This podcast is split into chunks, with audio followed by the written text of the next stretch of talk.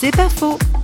Avec la journaliste Béatrice Gelpa, auteure d'un livre sur les conversions religieuses c'est des cadeaux hein, qui m'ont fait toutes ces personnes de me raconter comme ça leur intimité. C'est souvent difficile de parler de foi, de mettre des mots sur qu'est-ce que c'est que croire. C'est pas du tout si facile de parler de Dieu. Au contraire, c'est une des choses qui m'a frappé. Par exemple, Jérôme, qui était protestant et qui est devenu orthodoxe, hein, qui a une trentaine d'années, qui est comptable dans un milieu assez alternatif comme ça. Pour lui, c'est très difficile d'en parler à ses amis parce qu'il baigne dans un milieu euh, où la religion est, est absente. Les rares fois où il il essaye d'en parler, ses amis essayent de le faire changer d'avis. Donc c'est pas du tout facile de parler de Dieu. Euh, je pense qu'au contraire, c'est assez euh, courageux et c'est peut-être un des derniers sujets tabous. C'est beaucoup plus facile de parler d'argent que de Dieu, à mon avis, hein, de ce que j'ai pu ressentir. C'est pas faux, vous a été proposé par parole.ch.